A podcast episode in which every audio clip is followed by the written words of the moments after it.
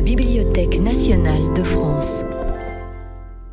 Dans le cadre du cycle Les rendez-vous du politique, des spécialistes en sciences politiques s'interrogent sur la façon dont les démocraties occidentales vont faire face à la guerre de l'information. Bonsoir à tous et merci euh, à la BNF euh, pour cet accueil et, euh, et pour avoir eu l'idée d'organiser ce débat sur ce sujet en pleine actualité et assez sensible, il faut bien le dire. Donc euh, voilà, on est bien entouré ce soir avec des chercheurs qui connaissent très bien le sujet, qui ont chacun en plus euh, une zone géographique de compétences euh, différentes et même sur des, aspects plus techniques pour Madame Douzet. donc du coup, l'idée, je pense, c'est un peu de, s'interroger sur cette notion, cette, cette expression, peut-être même cette réalité, on en débattra, qui a progressivement gagné du terrain dans le débat public ces dernières années au point un peu d'être brandi euh, à tout bout de champ, et a fortiori depuis le début de la guerre en Ukraine, et donc qui est cette fameuse guerre de l'information. C'est vrai que jusqu'à il y a peu, il était commun d'y voir euh, l'apanage des régimes euh, autoritaires ou de groupes de pression, notamment issus des rangs de l'ultra-droite. Mais depuis un an, vous l'avez peut-être observé ou vu dans les médias, en France en tout cas, hum, la guerre de l'information fait partie des domaines de lutte affichés notamment par les armées françaises. Euh, les armées appellent cela la lutte d'influence ou la L2I, si vous êtes euh, coutumier de ce jargon.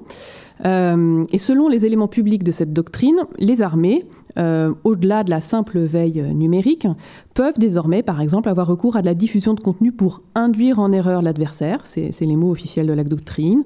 elles peuvent aussi être amenées à dénoncer, contenir, affaiblir ou discréditer, y compris par la ruse ou une attaque informationnelle. Et enfin, elles peuvent enfin euh, pardon, promouvoir l'action des forces ou encore dénoncer les incohérences ou mensonges de l'adversaire. Voilà, ça c'est les termes officiels de la doctrine des armées. Euh, mais ils ne sont pas les seuls aujourd'hui à assumer, faire, euh, en tout cas à mettre un pied dans la guerre de l'information. Dans la foulée, il y a eu aussi le ministère des Affaires étrangères, qui, dans un autre registre hein, tout de même, celui de l'influence, en tout cas, a annoncé vouloir muscler sa diplomatie, sa diplomatie d'influence. Euh, notamment sur les réseaux sociaux. Euh, une feuille de route euh, a été publiée en début d'année et il pourrait aussi y avoir un média propre au ministère des Affaires étrangères qui pourrait bientôt être créé. Euh, de même, euh, on a pu voir récemment que la fonction influence a même été symboliquement érigée en sixième fonction stratégique de la nouvelle revue nationale stratégique, donc ce document de, doctrine interministérielle qui a été réalisé euh, durant l'été sous la houlette du secrétaire général de la Défense et de la Sécurité nationale et qui a été publié le 8 novembre. On a enfin depuis 2021, euh, si vous en avez peut-être euh, entendu parler, euh, cette fameuse agence Viginum, qui est elle aussi sous la houlette du SGDSN et qui est un service technique chargé de la protection contre les ingérences numériques étrangères. Bref, beaucoup de choses, et qui du coup au-delà du cas français, peuvent amener à, s'interroger, à prendre un peu de, recul, euh, et donc à s'interroger sur euh, euh, quelles sont ces nouvelles approches. Est-ce qu'elles sont si nouvelles? Est-ce qu'on ne fait que les redécouvrir? Essayer de voir comment procèdent les autres puissances, notamment les autres puissances militaires. Quels sont les moyens et les cibles actuelles de cette guerre de l'information? Quels en sont les effets? Les éventuels résultats? Est-ce que ces résultats sont mesurables? Et puis évidemment, euh, y a-t-il des limites éthiques, juridiques ou déontologiques euh, à tout cela? Donc nos trois invités de ce soir vont essayer de répondre euh, à l'ensemble de ces questions. Ça nous fait un bon programme. et donc je vais peut-être un tout petit peu approfondir les profils voilà, de nos trois chercheurs pour vous les situer bien. je vais commencer notamment par Maxime Audinet. Euh, pour euh, donc euh, évidemment vous êtes chercheur à l'IRSEM et pour redire que vous êtes vous travaillez notamment sur les acteurs et les pratiques de l'influence en contexte autoritaire, ce qui est intéressant, et à partir du cas de l'influence informationnelle de la Russie post-soviétique. Et vous avez notamment publié en 2021 aux éditions de l'INA Russia Today, donc le fameux RT, un média d'influence au service de l'État russe. Donc bonsoir à vous. Bonsoir. Nous avons aussi Maud Kessa, donc on vous a présenté aussi, vous êtes chercheuse à l'IRSEM, euh, mais vous êtes spécialiste, et c'est ça qui est important de, savoir, de politique étrangère américaine. Vous enseignez aussi à Sciences Po Paris et vous êtes l'auteur de nombreux articles sur les enjeux stratégiques américains et avez publié en 2019 un ouvrage intitulé Guerre de l'information et stratégie d'influence, propagande et diplomatie publique des États-Unis depuis la guerre froide. Voilà, qui est aussi intéressant. Enfin, Frédéric Douzet, on l'a dit, vous êtes professeur des universités à l'Institut français de géopolitique de l'Université Paris 8. Bonsoir. Euh, mais vous êtes aussi membre senior de l'Institut universitaire de France et membre du comité d'éthique de la défense, qui est intéressant. Et vous avez enfin fait partie de la commission Les Lumières à l'ère numérique, présidée par M. Gérald Bronner, qui a remis son rapport en janvier. Donc tout ça aidera à nourrir le débat. Du coup, on va peut-être commencer euh, par vous, Maxime Audinet. Je vais vous lancer, euh, notamment sur, euh, pardon, Maud Kessar. Mea culpa. sur cette guerre de l'information. Est-ce que on peut s'identifier les est-ce que, la, est que la France est pionnière ou est-ce que d'autres pays sont pionniers? Lesquels? Et notamment vous qui connaissez bien le monde anglo-saxon et en particulier les États-Unis. Alors, la question posée sur, portée sur euh, ce vocable de la guerre de l'information. Et la guerre de l'information, c'est certes pas euh, un phénomène récent, comme vous l'avez rappelé en introduction, mais sans remonter à des temps euh, totalement immémoriaux. ce qui fonde finalement le vocabulaire contemporain qu'on utilise quotidiennement, et notamment dans, dans le cadre du conflit ouvert qui est la guerre en Ukraine, fait référence à une période bien identifiée finalement dans notre notre histoire proche, qui est celle du long XXe siècle et euh, de la guerre froide. Parce que finalement, on raisonne en termes de guerre de l'information euh, en utilisant euh, les outils et les référents qui ont été employés à ce moment-là. Donc à ce moment-là, on sait très bien que c'était une guerre idéologique dans un conflit qui n'était pas ouvert. Et c'est ça qui est intéressant. Et on a bien utilisé le terme de guerre de l'information qui opposait donc ces deux puissances rivales que Maxime et moi-même connaissons bien puisqu'il s'agissait des États-Unis et de l'Union soviétique et euh, par des, interactions assez intéressantes entre ces deux grands États, euh, l'un euh, d'une démocratie libérale et l'autre un État autoritaire, eh bien on observe qu'avec le temps, il y a eu un certain nombre de phénomènes de circulation quand il s'agit d'employer des outils et de, chercher à obtenir des effets en matière de, de guerre de l'information. Donc je pense que ça, c'est un, point important.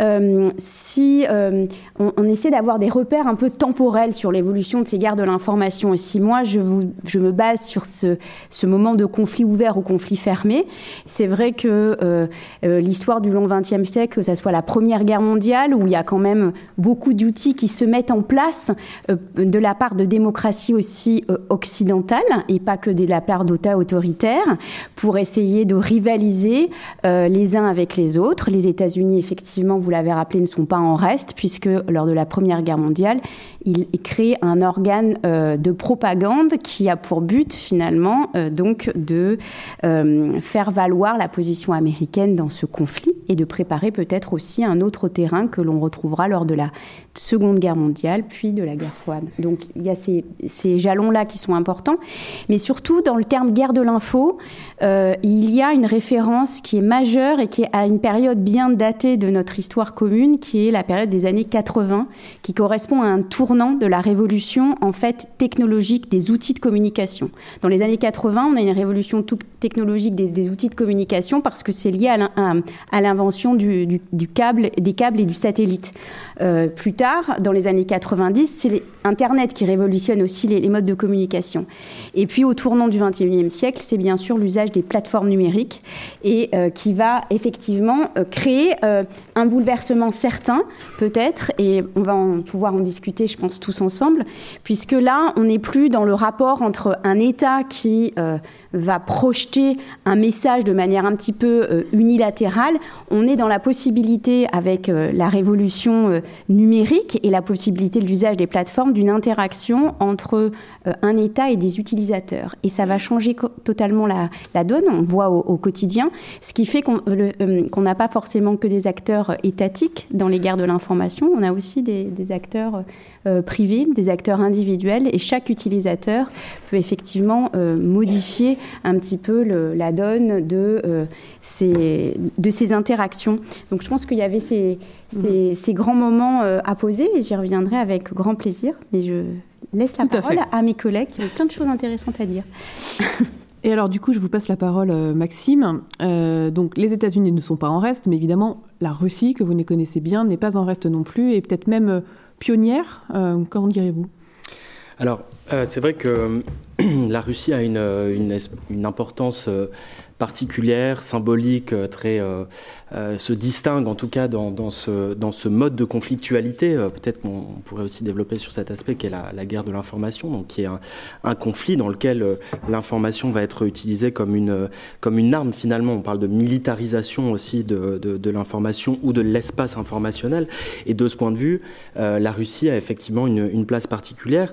on pourrait même remonter à, la, à la notion même de désinformation qui euh, qui est une notion euh, russe qui apparaît d'ailleurs dès la fin du, du 19e siècle, mais on ne va pas trop rentrer non plus dans, le détail. Mais si vous regardez effectivement euh, ce, terreau de conflictualité informationnelle qu'est la, guerre froide, dont Maud a, parlé, c'est intéressant de constater que la Russie a toujours adopté d'abord et avant tout une posture, je dirais, défensive et réactive dans ce, type de conflictualité. D'ailleurs, aujourd'hui, quand vous regardez les doctrines russes, on parle de la nécessité de, défendre la souveraineté informationnelle, de garantir la sécurité informationnelle de la Fédération de Russie. Mais si vous remontez à l'époque de la guerre froide, il y a déjà cette idée euh, que euh, finalement ce qu'on a appelé la, la, théorie contre-révolutionnaire soviétique, euh, qui visait en fait euh, à euh, tout simplement lutter contre l'influence, contre la subversion occidentale, non seulement au sein du bloc du bloc socialiste, mais aussi au sein des, des, pays tiers, des pays du tiers monde, où il y avait une conflictualité qui impliquait en particulier l'outil informationnel, que ce soit des aspects médiatiques, des opérations d'influence de type de type informationnel. Et et, ce qui est intéressant, c'est que quand vous pouvez tisser un lien avec la situation contemporaine, ou de la même manière, on a vu qu'en Russie, où le terme de euh, guerre de l'information euh, est aussi extrêmement employé dans le, dans le, débat, euh, dans le débat public russe, euh, vous avez eu cette même logique, euh, je dirais, défensive qui s'est mise en place à un moment clé, qui est central aussi pour comprendre en fait comment la Russie a commencé à mettre en place ce type de dispositif qui sont en fait le, qui est le milieu des années 2000 si on vous remontez un peu plus loin donc qui, qui est aussi euh, la racine de tout ce qu'on vit aujourd'hui avec ce qu'on avait appelé euh, les révolutions de couleur.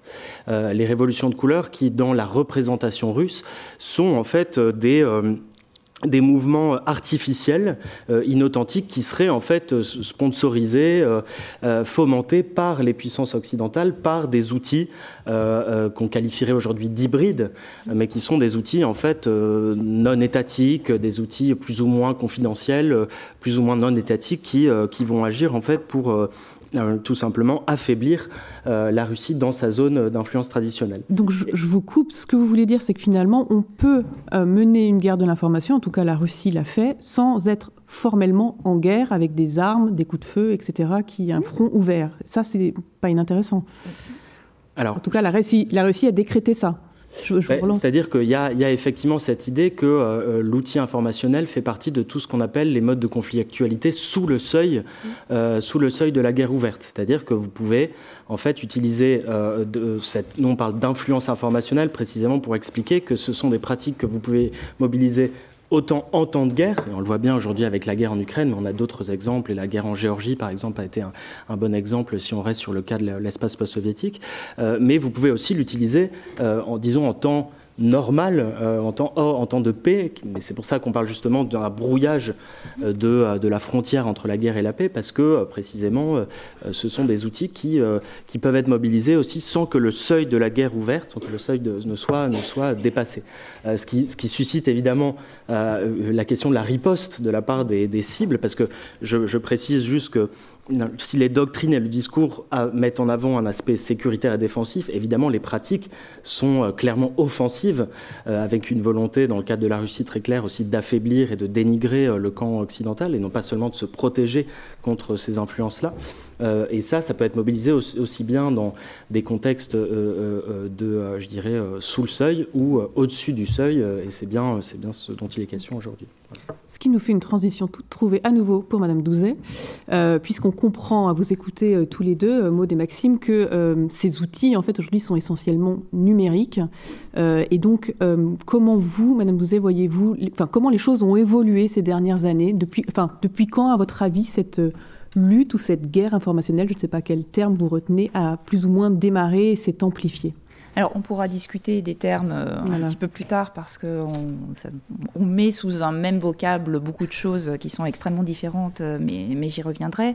Euh, peut-être juste un point pour rebondir sur la ligne entre la guerre et la paix. Ce n'est pas propre au domaine informationnel, c'est de manière générale où on voit que le contexte stratégique évolue et qu'on sort de ce que les militaires appellent le triptyque paix, crise, guerre, dans une période où on est dans une compétition compétition stratégique euh, exacerbée, dans une espèce de contestation et de confrontation permanente, que le numérique permet euh, d'autant plus que finalement le degré d'hostilité euh, des opérations reste souvent en dessous du seuil de ce qu'on va pouvoir considérer comme étant de la guerre, ou alors on remonte ce seuil en permanence pour éviter justement de rentrer dans une mmh. confrontation plus ouverte. Je pense que dans les, dans les étapes qu'on a pu observer, parce que la guerre de l'information, c'est pas quelque chose de nouveau. Si vous prenez euh, le débarquement pendant la Seconde Guerre mondiale, euh, on a mis les Allemands sur une fausse piste. Euh, on peut appeler ça de la guerre de l'information. Là, on a la conjonction de deux choses. D'abord, on a les nouveaux moyens. Donc, Maud Kessar a parlé de l'internet, de, des plateformes, des réseaux sociaux. Ça, ça crée des conditions qui sont complètement différentes puisqu'on a une viralité des contenus qui est extrêmement rapide, une ubiquité puisqu'on peut avoir les mêmes contenus qui surgissent un peu partout en même temps une sorte d'industrialisation de la production euh, qui fait qu'on peut produire des contenus en masse et les diffuser euh, très très vite. Et puis finalement, n'importe qui peut s'immiscer euh, là-dedans. Donc ça peut être des États, mais ça peut être aussi des individus ou des organisations politiques, criminelles qui vont agir dans ce qu'ils perçoivent comme étant l'intérêt d'un État. Et on a un temps fort euh, qui est euh, ce qui a été qualifié d'ingérence russe euh, lors de l'élection de, 2016 aux États-Unis, l'élection présidentielle de 2016. Et alors c'est intéressant, ça fait un peu la, synthèse entre les deux, les deux interventions, puisque finalement, si on regardait l'importance de, de l'informationnel, et notamment de l'informationnel dans le cyberespace du point de vue de la Russie, on pouvait s'attendre à ce qu'une opération de, ce type euh, se produise, puisque, euh, je parle sous le contrôle de Maxime, euh, initialement les Russes ne parlaient pas tellement de, cyberespace, mais plutôt d'espace informationnel. de la même façon que les Chinois, ce qui était à protéger, ce qui était au cœur de la stratégie, c'est le contrôle de l'information. parce que c'est par la perte de contrôle de l'information que le régime pouvait être menacé. Euh, du point de vue des Américains, euh, il y a eu ces discussions stratégiques de est-ce qu'on met tout sous le vocable de information warfare à l'ère euh, du numérique des réseaux sociaux. Puis finalement, ils ont décidé de séparer les deux. Il y avait le cyber, cyber-cyber, les cyberattaques contre les infrastructures euh, critiques. Et puis par ailleurs, il y avait les informations, les opérations informationnelles ou opérations psychologiques. Et c'est devenu deux domaines séparés qui ne se parlaient plus. Mm. Ce qui fait que quand en 2016, il y a une cyberattaque contre le Parti démocrate, où on a en même temps, dans, le, dans une période de quelques mois, euh, réussi à voler les emails du Parti démocrate, à les publier sur Internet euh, dans le cadre de fuite de données euh, sur Wikileaks, et puis par ailleurs mener des opérations euh, de publicité euh, pour euh, perturber le cycle électoral, où on a mené des campagnes avec des faux comptes en faveur de Donald Trump, ça a complètement pris par surprise l'administration américaine qui n'a pas vu arriver cette menace informationnelle parce qu'elle était très focalisée sur les cyberattaques dures. Et d'ailleurs, la première réaction, ça a été de se dire, mais finalement, est-ce que c'est une cyberattaque Parce que tout le volet informationnel, c'est pas vraiment cyber? Mais alors euh, on a vu qu'il y avait eu des cyberattaques sur les registres électoraux, donc il y a un risque d'atteinte à l'intégrité du processus électoral, cyberattaque contre les machines à voter, etc. Or, toute l'opération finalement consistait d'une part à faire de l'influence informationnelle et puis à jeter le doute sur l'intégrité du processus électoral plutôt que d'aller euh, réussir euh, à l'altérer réellement. Et c'est vraiment à partir de là qu'on a vu un intérêt extrêmement fort pour cette question-là, euh, parce qu'il y a vraiment eu un effet de, choc, en fait, de, prise par surprise, euh, et euh, le développement de tout un champ d'études par rapport à ces manipulations. Et ce qui est intéressant, c'est que juste avant, on avait eu la propagande de, Daesh qui avait poussé radicalisation des contenus, etc. Mais c'est une autre sphère, finalement, qui s'intéressait à ces questions-là, et donc, ça, malgré l'importance de l'information dans le contexte terroriste, ça n'avait pas vraiment préparé les esprits à ce type de, de manœuvre informationnelle. Très bien. du coup, ça nous amène évidemment directement à la question des outils, des moyens, des, vecteurs, diraient les militaires, de cette euh, lutte informationnelle ou guerre de l'information. Euh, comment, alors peut-être je vais recommencer par vous, Maude, vous, aux États-Unis, comment ça fonctionne en gros, quels sont, avec quels outils ils travaillent, comment ils pensent les choses? Et avec quelles sont leurs cibles principales, travaillent-ils en priorité?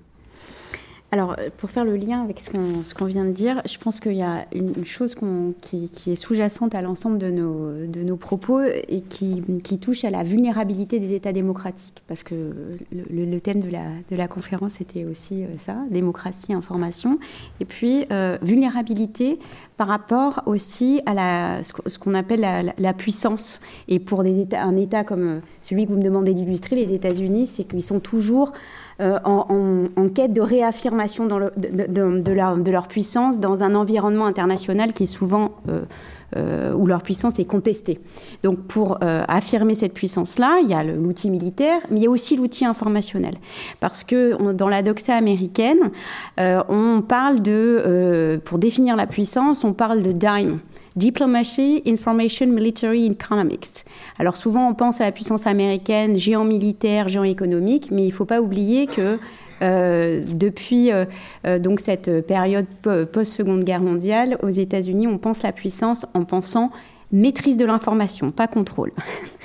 Donc, si on pense maîtrise de l'information, c'est maîtrise de l'information pas sur le territoire national, mais aussi qu'est-ce qu'on projette, quel est le modèle quelle est l'image qu'on projette à l'étranger et comment on organise tout ça, puisque c'est votre question. Alors, euh, ça, peut, s'organiser euh, la maîtrise de l'information et du narratif, puisque là, on parle du pouvoir discursif des États et de l'État américain. Et c'est justement parce qu'on maîtrise un discours à l'international que aussi on s'assure finalement de l'affirmation de sa puissance. Et euh, pour faire ça, euh, eh bien, qui sont les acteurs qui mm. font ça? Aux États-Unis, traditionnellement, c'est plutôt euh, le rôle d'abord du département d'État et qui, de manière très intéressante, parce que moi j'ai des petites marottes, je voulais préciser qu'on a tous des biais différents pour étudier les guerres de l'information, parce qu'on peut être historien, on peut être ingénieur aussi, parfois mathématicien, ou être spécialiste d'une aire géographique. Moi, je suis plutôt historienne. Donc, mon biais, ça va être celui-là.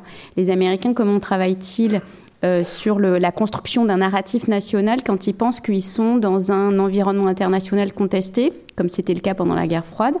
Eh bien, euh, c'est une idée qu'a eu le, général Eisenhower, qui est devenu président des États-Unis, et qui s'est dit bon, euh, on n'est plus dans un conflit ouvert, mais on est dans un conflit de guerre froide. On doit lutter contre l'Union soviétique. Donc, on va créer une agence paragouvernementale ad hoc qui sera plus ou moins liée au département d'État et, dont le travail essentiel va être de travailler sur la projection de euh, cette image ou de ce narratif américain.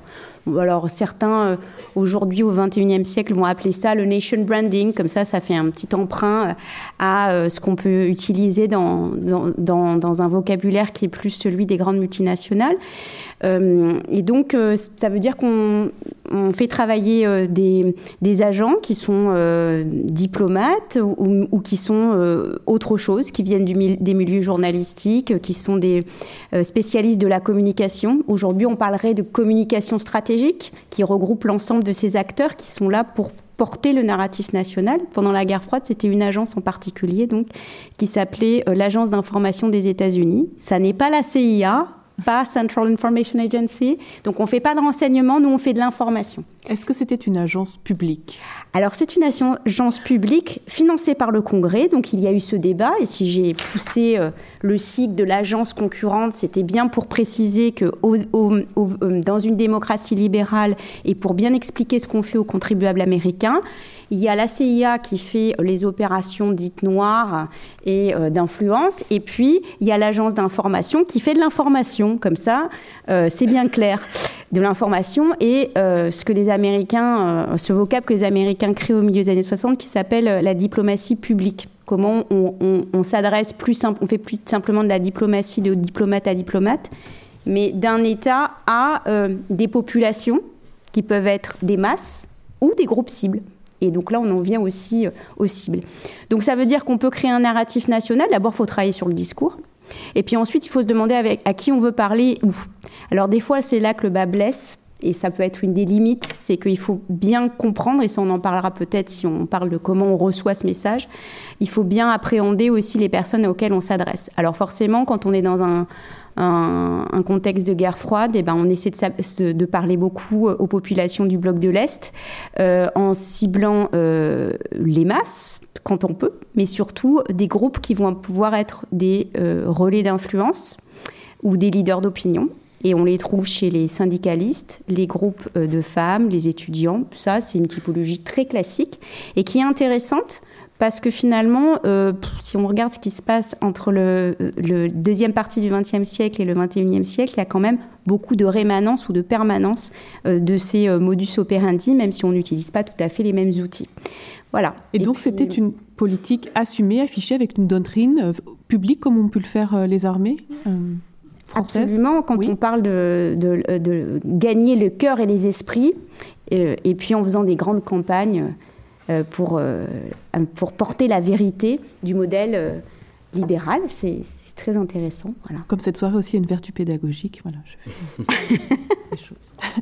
Euh, Maxime, je passe à vous. Euh, c'est à peu près la même question. Est-ce que vous pouvez un peu nous décrire euh, les, les, outils de l'État russe pour, faire, pour travailler sa lutte informationnelle, ses cibles privilégiées, ses moyens, éventuellement même financiers, ses astuces peut-être qu'ils ont été pionniers sur certaines techniques Je vais essayer de condenser. alors oui, nous, on, on, essaie de travailler sur sur ce phénomène-là, en s'intéressant euh, aux acteurs euh, et aux pratiques de cette, euh, cette influence informationnelle, donc vraiment en se concentrant sur les acteurs euh, qui euh, euh, sont actifs dans, ce, dans cet espace.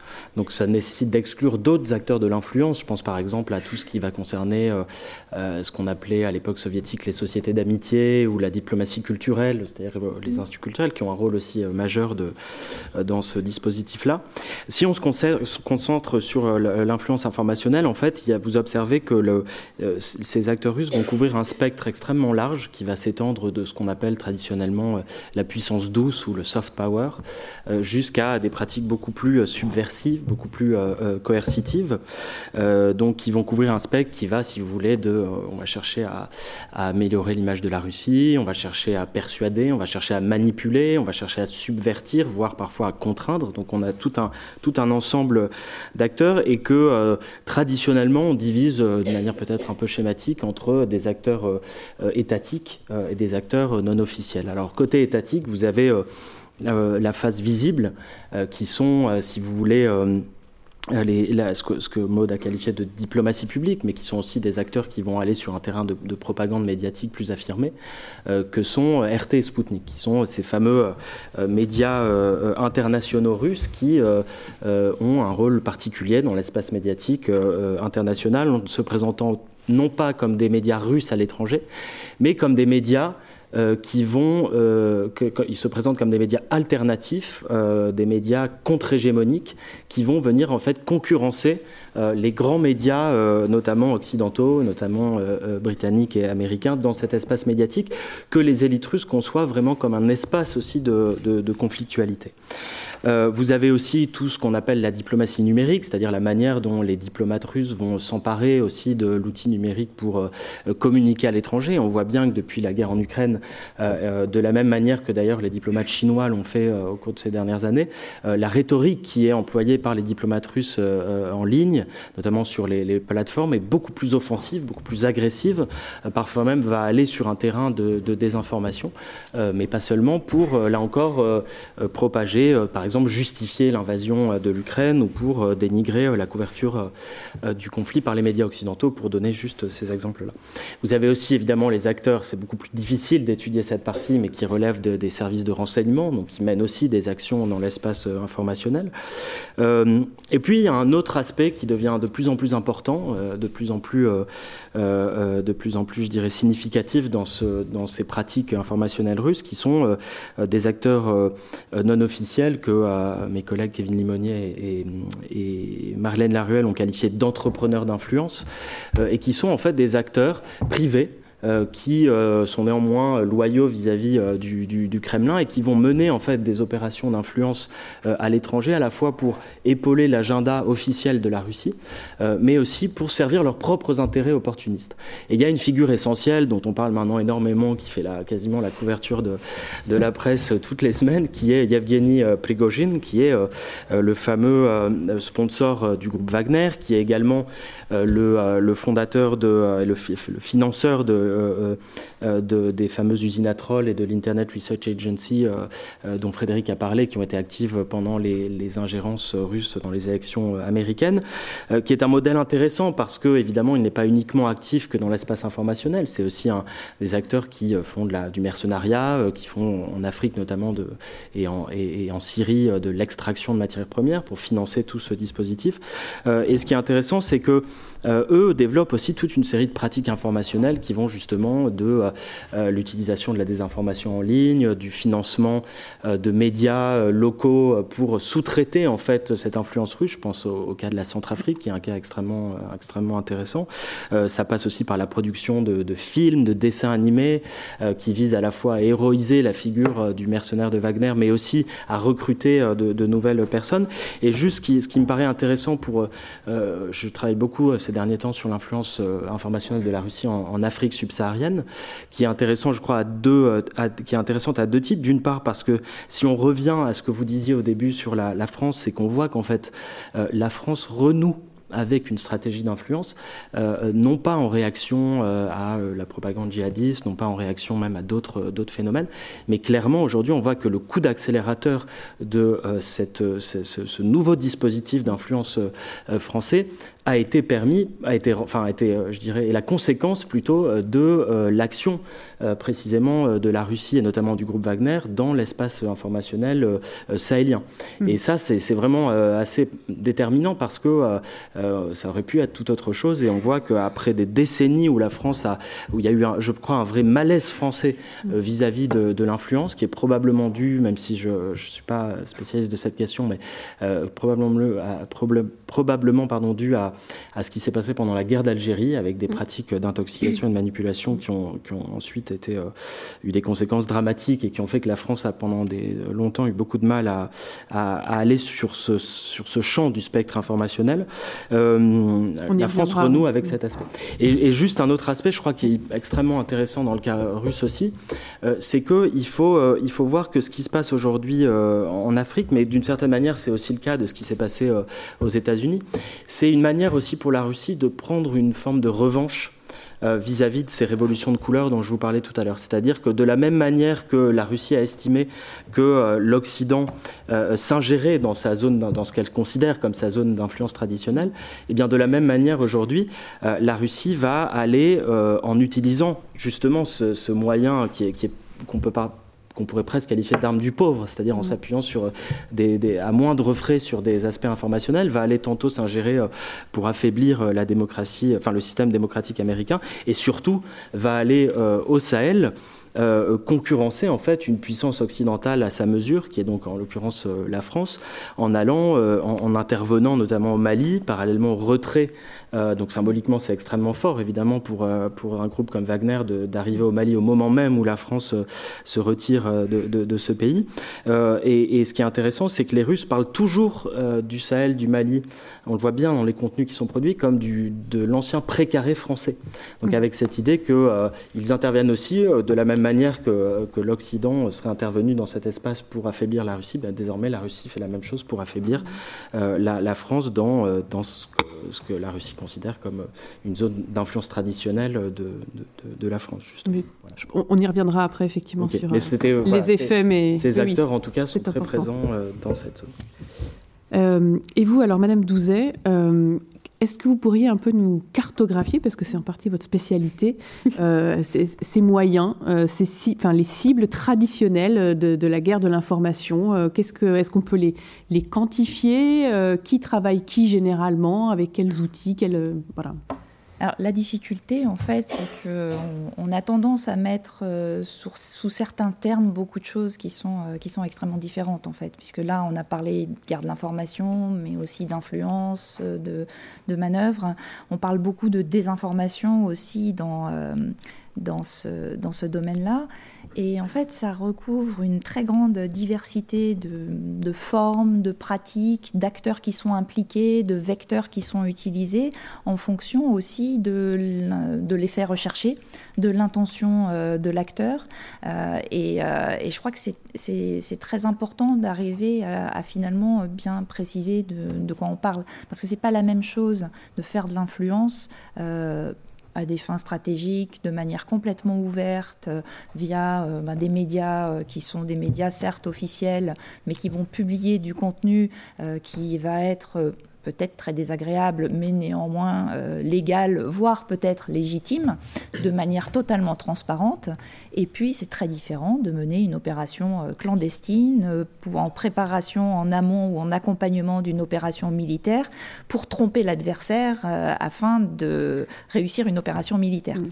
Donc, on met un peu tout ça sous les mêmes vocables, et finalement, ça, ça ne véhicule pas l'idée qu'on a affaire à, un spectre euh, à plusieurs dimensions dans lequel on va avoir euh, un certain nombre d'acteurs qui vont être euh, plus ou moins manipulateurs, qui vont utiliser des techniques qui vont être plus ou moins trompeuses, qui vont diffuser des contenus qui vont être plus ou moins nuisibles, euh, euh, et, toute une palette de techniques et d'outils et de, plateformes qui sont à leur, à leur disposition. Donc c'est pour ça que nous, quand on fait de la, recherche là-dessus, on essaye plutôt de, développer des méthodologies, d'avoir un cadre en fait qui nous permet de savoir de quoi on parle, parce que très souvent dans les, dans les discussions euh, publiques ou dans les conférences, on, pense qu'on parle tous de la même chose, mais en fait pas exactement. Mm. Euh, et donc il y a plusieurs cadres qui existent. Alors on a mentionné euh, Kevin Limonier qui travaille sur, euh, sur ces questions, qui en quelque sorte croisé plusieurs dimensions avec une matrice, avec des acteurs qui sont des acteurs transparents, d'autres qui sont opaques, et puis d'autres qui sont carrément clandestins, et puis des techniques qui vont être transparentes. Donc ça va être, par exemple, comme l'a mentionné Maxime, ben, un État qui va installer RT, Sputnik, Voice of America, des moyens tout à fait officiels pour relayer une parole à des fins euh, d'influence, pour conquérir les cœurs et les esprits euh, à, sa, cause, et, de manière complètement transparente, où on va avoir des acteurs qui vont être avec des techniques beaucoup plus opaques, où là on va avoir des faux comptes, on va avoir euh, des, acteurs qui se cachent, des techniques trompeuses, euh, organiser de la viralité artificielle euh, sur les réseaux sociaux pour arriver à donner beaucoup de visibilité à des contenus en faisant croire qu'ils sont très très populaires, or ils ne le sont pas forcément. Et même ces contenus-là, ils peuvent être faux, mais ils peuvent être tout simplement présentés de manière biaisée, ou ils peuvent être complètement vrais, mais très désagréables, et donc très amplifiés quand ils sont très désagréables. Ça peut être aussi une forme, euh, une forme d'opération. Donc c'est vraiment, euh, ça dépend vraiment en fait de, de, quoi on parle. Et alors justement, un peu sur ces deux grandes catégories que vous venez de dépeindre, euh, est-ce qu'il y en a l'une qui prend le pas sur l'autre? Est-ce que l'influence prend le pas sur le clandestin ou c'est l'inverse? Aujourd'hui, vous direz que c'est équivalent, c'est deux, méthodes qui, s'amplifient, qui grandissent aujourd'hui et qui font que ça devient de plus en plus compliqué de lire l'espace médiatique. Euh, en particulier, par exemple, si on prend le cas de, la guerre en Ukraine aujourd'hui, euh, arriver à savoir où s'informer, comment s'informer, qu'est-ce qui est fiable, qu'est-ce qui ne l'est pas devient peut-être. Alors, c'est extrêmement difficile de quantifier euh, ce qui se passe et puis surtout quantifier le clandestin. Euh, même si on a développé des petites techniques d'investigation en source ouverte, on va quand même pas y arriver. Euh, de manière plus générale, l'essentiel de, de, ce qui circule dans les médias et sur les réseaux sociaux sont des informations qui sont vraies. maintenant, une information qui est fausse et véhiculée par une petite minorité peut être amplifiée et avoir un impact qui peut être, qui peut être extrêmement important. Euh, euh, là, vous mentionnez euh, la guerre en Ukraine. très clairement, on a une concurrence des narratifs et la Russie qui s'active pour porter sa vision du, du, conflit en Ukraine.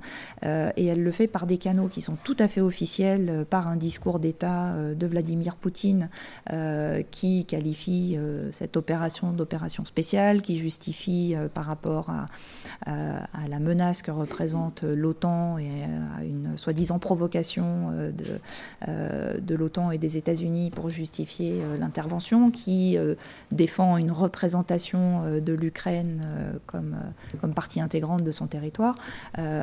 Mais ce discours-là va être relayé par d'autres acteurs qui peuvent être des acteurs qui sont des acteurs étatiques, ou en tout cas des médias officiels de la Russie, qui peuvent aussi être, on a mentionné les entrepreneurs d'influence ou d'autres acteurs qui agissent de leur propre chef, mais en espérant obtenir en échange euh, les faveurs euh, du pouvoir euh, en Russie, ou qui peuvent tout simplement être des patriotes qui estiment représenter les intérêts de leur propre pays, ou qui peuvent être euh, des acteurs euh, complètement clandestins euh, qui vont manipuler les réseaux sociaux, qui vont créer de faux comptes, qui vont se cacher derrière d'autres personnalités ou qui vont fabriquer même de fausses vidéos qui ont l'air très vraies pour diffuser des contenus, les faire circuler et arriver à convaincre les populations. Mais alors, du coup, la question qu'on se pose immédiatement après vous avoir écouté, tous, tous les trois, et je vous la posais la même à tous les trois, c'est est-ce que finalement ça marche, cette euh, guerre de l'information, cette euh, guerre des narratifs? Est-ce que les États-Unis aujourd'hui peuvent être satisfaits des moyens euh, développés pour arriver à leur fin? Est-ce que la Russie peut être satisfaite? Et vous, qu'est-ce que vous pouvez mesurer éventuellement comme effet dans le cyberespace? Donc je vais peut-être, on va redémarrer par mode et puis. Euh, D'accord. Alors bon, bah là en fait, euh, on, atteint la, question qui, nous pose problème à tous en tant que citoyens et pas forcément en tant que chercheurs, c'est euh, la saturation de l'espace informationnel. Alors comment on fait avec toutes ces informations-là? Alors bien sûr, on va dire, on fait de l'éducation aux médias, on fait un tri d'informations. mes enfants vont me dire qu'ils ont appris à trier les informations à l'école et que on est en France et tout se passe bien pour qu'on crée de la résilience. La difficulté finalement de, ce phénomène-là, c'est ce que ça révèle, c'est euh, finalement une hyperpolarisation euh, des euh, opinions publiques au moyen d'outils qui favorisent cette polarisation. Et, on a commencé par parler du, finalement de la construction du, du pouvoir discursif des États, puisqu'on parlait des États démocratiques. Sauf que là, le discours public et le discours étatique, il échappe. Euh, aujourd'hui à, la construction étatique et il est alimenté, euh, rediscuté, retravaillé, ou pas du tout, euh, dans d'autres espaces que sont les plateformes numériques. Donc, il y, a, euh, un, il y a quand même des acteurs qu'il ne faut pas négliger dans, ce, dans tout ça. Ce qui est dans le sous-texte de ce que je viens de dire. Ce sont les, GAFAM qui ont un rôle à jouer euh, particulièrement important et on pourra y revenir. Et qui finalement, euh, si je prends mon exemple américain, puisque j'étais là pour illustrer aussi un petit peu tout cela, dans cette communication stratégique étatique, ah, ah, j'ai un petit retour, euh, c'est bien. Alors, donc ça fait le lien avec ce que je disais très précisément. c'est qu'il y a une nécessité sans doute de, de, de, maîtriser ou de coordonner ce que, ce que font les plateformes et ce que font les États. Et, et, cette, et ça, c'est un petit peu la, limite de l'exercice. Et ça rejoint la question, et, ça, et c'est lié à la question même des effets. Euh, donc, puisque la question que vous posez, c'est finalement euh, pour savoir si une opération d'information est menée à bien, que l'on soit dans le domaine militaire, dans le domaine civil, dans le domaine diplomatique, c'est de savoir si finalement l'objectif, la cible est atteinte. En fonction du type d'acteur, si on est militaire, civil ou diplomate, on ne va pas rechercher le même effet nécessairement. Alors, euh, il y a eu des précédents intéressants. Il ne faut pas dire que parce que c'est difficile à mesurer les effets, ça n'existe pas, c'est impossible, ou on peut dire que rien ne fonctionne. Dans les opérations militaires, euh, il y a des possibilités de mesurer très clairement les, effets et on peut le voir aussi euh, dans ce qu'on appelle les, les, en fait le, retour qu'on a sur des opérations militaires. Ça, c'est un premier retour. Après, quand on est dans des campagnes beaucoup plus larges, puisqu'on a parlé de la guerre d'information, large spectre, j'ai fait des références euh, à la guerre froide. Les Américains, en 89-91, ont dit ah, on a gagné la guerre idéologique contre l'URSS et on, a, gagné cette bataille pour les cœurs et les esprits. Alors est-ce que gagner la bataille, c'est euh, pénétrer de l'autre côté du rideau de fer et faire tomber les murs de l'information?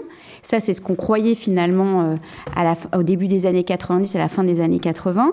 Mais aujourd'hui, est-ce qu'on a vraiment gagné la bataille de l'information si l'espace informationnel est totalement saturé? Et si finalement ce qui était une force au siècle dernier devient une faiblesse? C'était le point que je faisais tout à l'heure.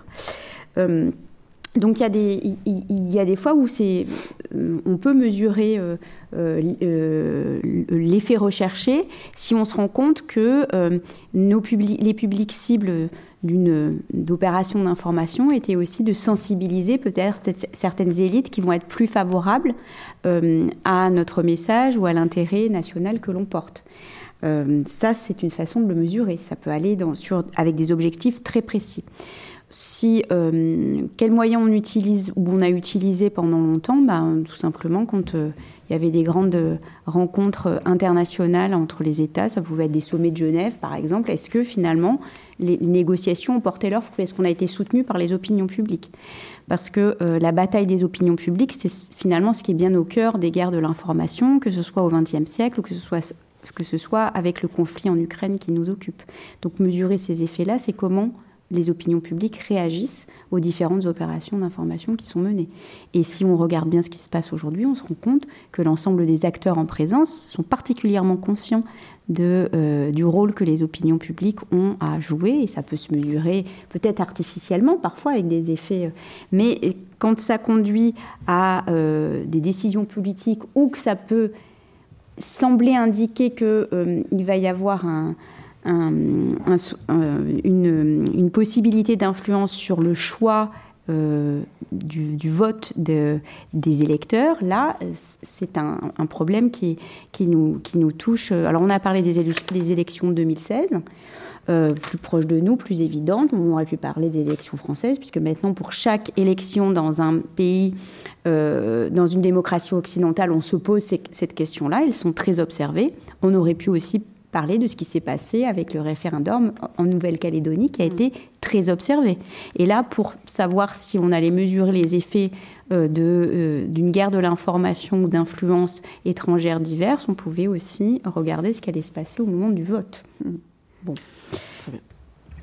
Je passe la parole à euh, Maxime. Voilà. Non, parce que alors c'est évidemment la, question de la mesure des effets. Euh, Maud l'a dit, c'est un, un, très très vaste sujet sur lequel il y a énormément de travaux en ce moment qui sont en train d'être réalisés.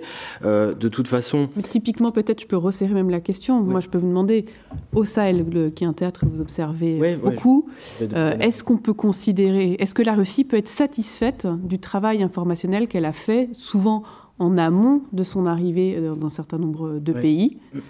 Premier point. Et deuxième point, est-ce que la France, qui mène aussi actuellement une, guerre informationnelle avec des campagnes informationnelles sur, contre le groupe Wagner principalement, et dont on commence à voir les, effets en source ouverte, est-ce que euh, la France peut considérer qu'elle obtient des résultats en la matière?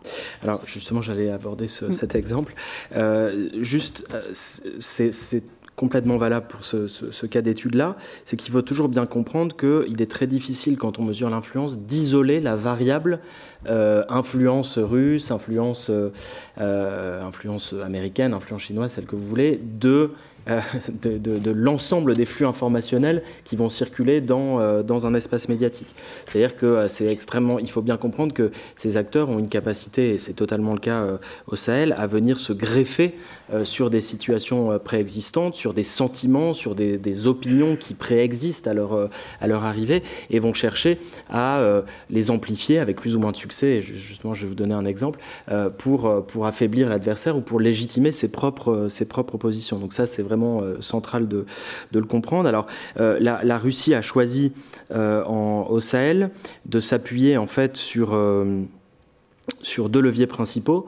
le premier, c'est de venir légitimer leur propre présence en réinvestissant et en réactualisant euh, le récit euh, et l'action de l'Union soviétique en, Afrique subsaharienne et à la manière dont l'Union soviétique avait soutenu les mouvements de décolonisation et de, libération nationale.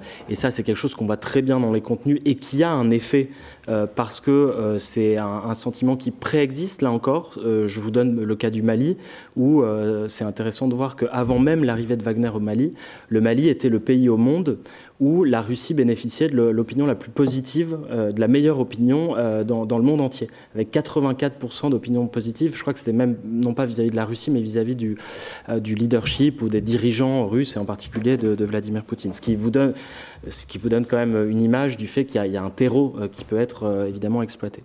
il y a un sondage aussi qui est sorti un peu plus tard, donc ça c'était au début de l'année l'année 2022, donc quelques mois, quelques semaines après l'arrivée de Wagner au Mali, où vous avez eu un sondage intéressant où qui s'appelle le Malimètre, où ils ont demandé en fait à leurs sondés au Mali de comment vous qualifiez les acteurs russes qui sont présents. Et vous avez eu deux tiers euh, des enquêtés qui euh, qualifient euh, les, les, membres de Wagner d'instructeurs russes et non pas de mercenaires. Et ça, c'est intéressant parce que la notion d'instructeur russe, typiquement, c'est une notion qui a d'abord été développée par les acteurs russes eux-mêmes pour se légitimer, et qui ensuite a été repris par les autorités de transition, par un certain nombre de médias. Et donc là, vous avez un effet, et c'est sur ça que je voudrais rebondir, c'est que vous avez eu un outil qui a été mis en, place, qui a été mis en place par Ben Nimo, qui est euh, un, analyste qui a beaucoup travaillé sur la, question des opérations d'influence, et qui, pour ceux qui s'intéressent à ça, euh, qui, a, qui, a, qui, a, théorisé ou qui a conceptualisé un modèle en, six étapes, que je ne vais pas développer, mais qui permet de voir quelle est la viralité en fait d'un contenu, c'est-à-dire euh, un contenu qui va, euh, le stade 1, c'est euh, uniquement, va rester dans sa propre communauté. Le dernier stade, ça va être quand vous avez Donald Trump qui va relayer votre, euh, votre contenu, où vous avez des effets concrets, par exemple, des, quelqu'un qui va démissionner, voire même un passage à l'acte avec quelqu'un qui va commettre un attentat ou une manifestation qui va avoir lieu, je pense par exemple au Capitole, ou à des choses comme ça qui peuvent avoir des conséquences très directes.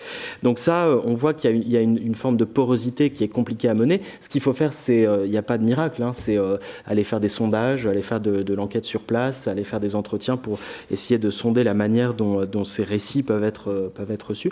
Et si on prend maintenant le cas français... C'est toute la difficulté d'arriver à mesurer dans certains pays euh, l'état d'opinion. Le cas du Mali que je vous ai donné avec cet exemple-là me semble parlant et, témoigne en tout cas d'une porosité de ce discours au sein de la société malienne, puisque, mais qui, encore une fois, qui n'est pas exclusivement dû à l'action de la Russie, qui est aussi dû à un écosystème plus large.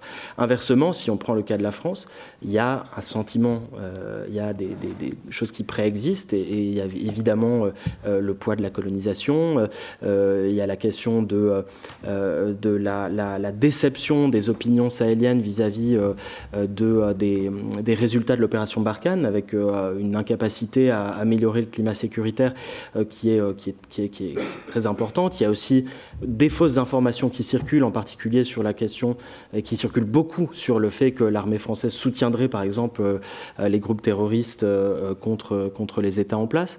Euh, donc vous avez encore une fois plusieurs types de récits qui, qui préexistent et qui font que lorsque vous voulez euh, contrer ou riposter contre ce type euh, de. Euh, je suis désolé pour le micro, j'ai peut-être pas.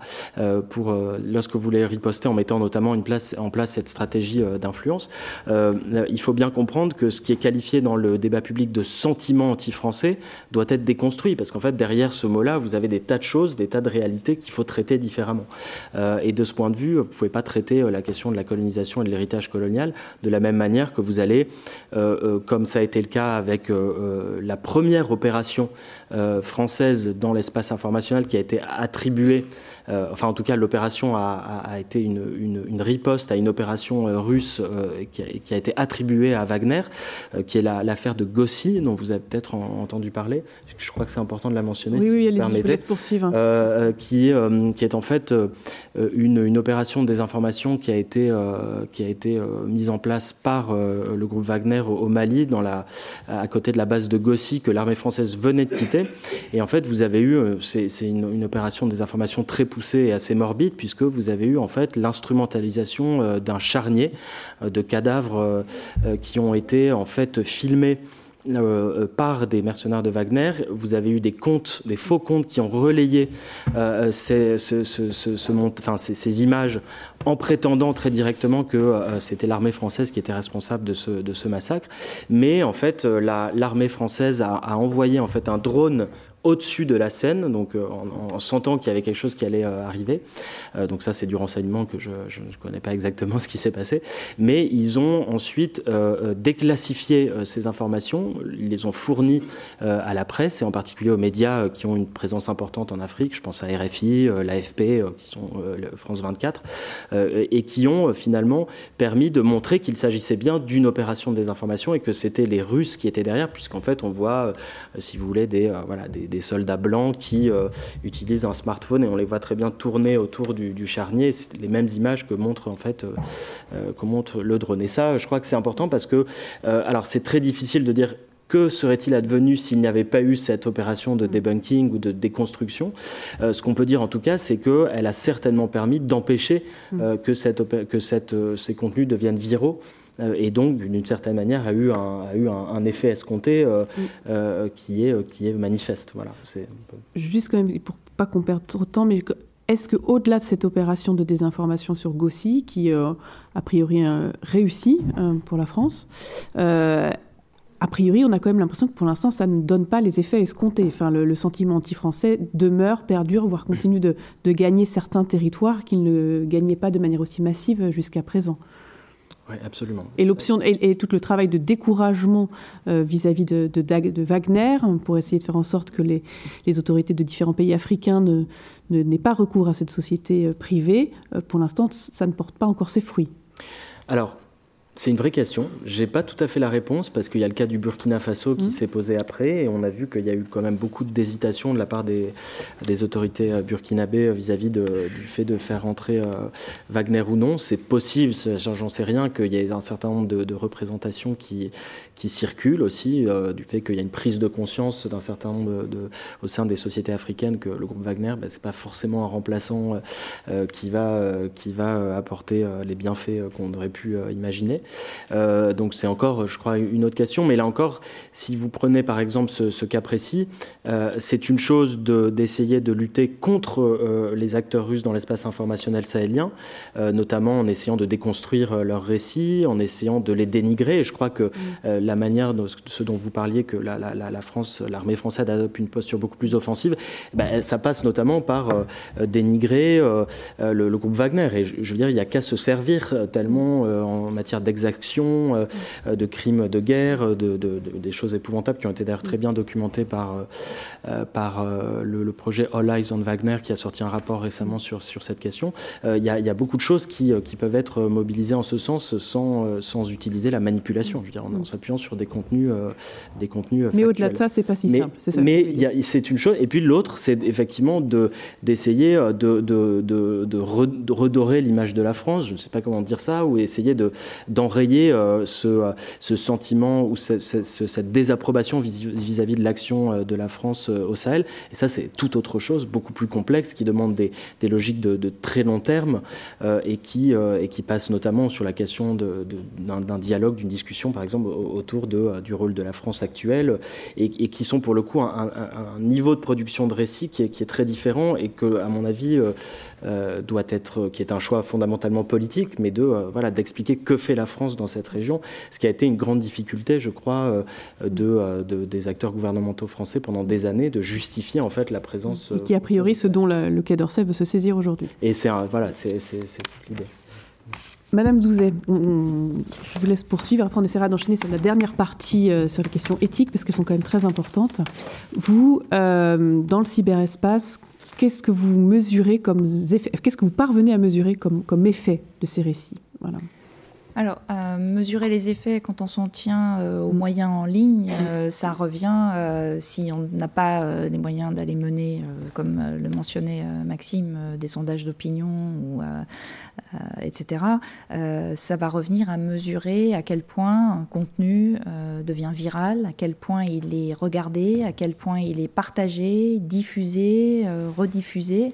donc on peut mesurer cette présence-là.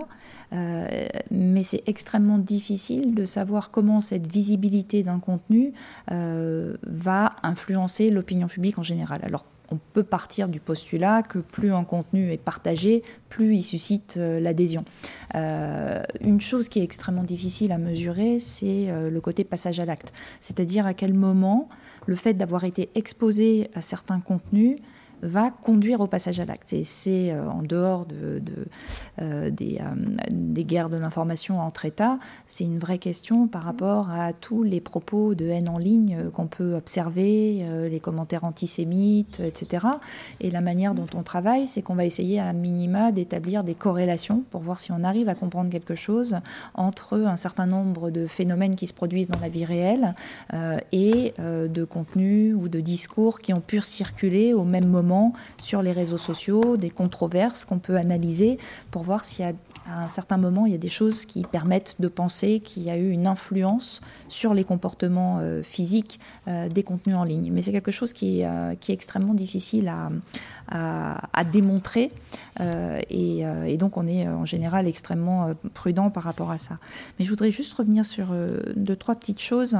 Je pense que c'est vraiment important de, comprendre que le succès de ces opérations, quand on est dans de la manipulation ou de l'influence délibérée, ça repose généralement, et on, l'a mentionné rapidement, mais sur l'exploitation d'une vulnérabilité. C'est-à-dire qu'on va se servir d'une vulnérabilité au sein d'une population qu'on va exploiter dans le discours pour arriver à produire un effet stratégique. Et plus les vulnérabilités sont importantes, plus on a de leviers finalement pour avoir de l'influence. Donc ces vulnérabilités, c'est quoi? Et on, les a mentionnées, c'est la polarisation politique par exemple aux États-Unis qui est extrêmement forte et qui fait que ben, finalement la réalité importe peu. Euh, en revanche, qui va porter ce discours, c'est ça qui mm. va compter. Est-ce qu'on est euh, avec Trump ou est-ce qu'on est contre Trump Et du coup, est-ce que l'élection a été volée ou pas volée? Finalement, toutes les preuves euh, réelles comptent assez peu par rapport à, la polarisation extrêmement importante. Ça va être la cohésion de la société euh, qui peut être un levier. Ça va être dans le contexte de, du Sahel euh, ben, toute la dimension euh, postcoloniale et, et qu'a fait la France dans le passé dans cette région et qu'est-ce qu'elle fait aujourd'hui. et le ressort anticolonial est utilisé par les Russes, mais aussi dans les discours, on le voit très bien de, de la Chine, par exemple, qui avance avec le côté win-win où nous, on n'est pas une puissance coloniale, contrairement à, à d'autres euh, puissances euh, coloniales. Ça va être la perte de confiance euh, dans les, dans les institutions. Donc on a tout un tas de leviers, ce qui fait que il ne faut pas penser à ce problème comme seulement un problème de menace. Il faut aussi penser à nos vulnérabilités. Et finalement, on peut faire l'analogie avec les cyberattaques, c'est-à-dire que si on n'est que focalisé sur les, les, hackers et les cyberattaquants, ben on ne va pas savoir comment se protéger, parce que la vraie question, c'est euh, pourquoi ils arrivent à rentrer dans mes systèmes. Et là, la question, c'est pourquoi ils arrivent à rentrer dans la tête euh, des gens, quelles sont les vulnérabilités et comment on peut éventuellement essayer d'y remédier. Et euh, là, on a des choses qui, qui sont d'ordre extrêmement différent parce que je crois qu'on est sur un phénomène qui est euh, protéiforme, qui est multidimensionnel et donc il n'y a, pas, euh, a pas une seule solution pour arriver à se protéger. Et, mais simplement, donc on peut jouer sur les algorithmes, on peut jouer sur beaucoup de choses pour prévenir la menace, mais c'est aussi très important de penser des politiques euh, à long terme, euh, de comment on améliore finalement la résilience des populations face euh, à ces menaces.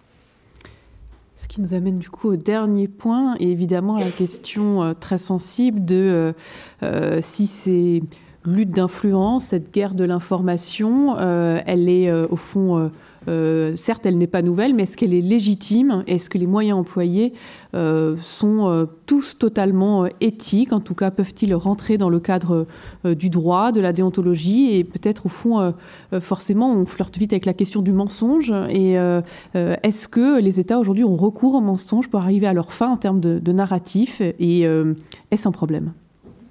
Je vous recommence euh, par votre côté. Alors c'est presque une question philosophique que vous mhm. posez, c'est euh, qu'est-ce qu'on fait du traitement de la vérité? Donc ça, là encore, c'est pas euh, finalement une question qu'on s'est posée ni en 2016 ni en 2022 mais qu'on se pose depuis longtemps et qui, tient, qui est certainement importante dans la construction toujours du, de ce discours des États euh, démocratiques en particulier.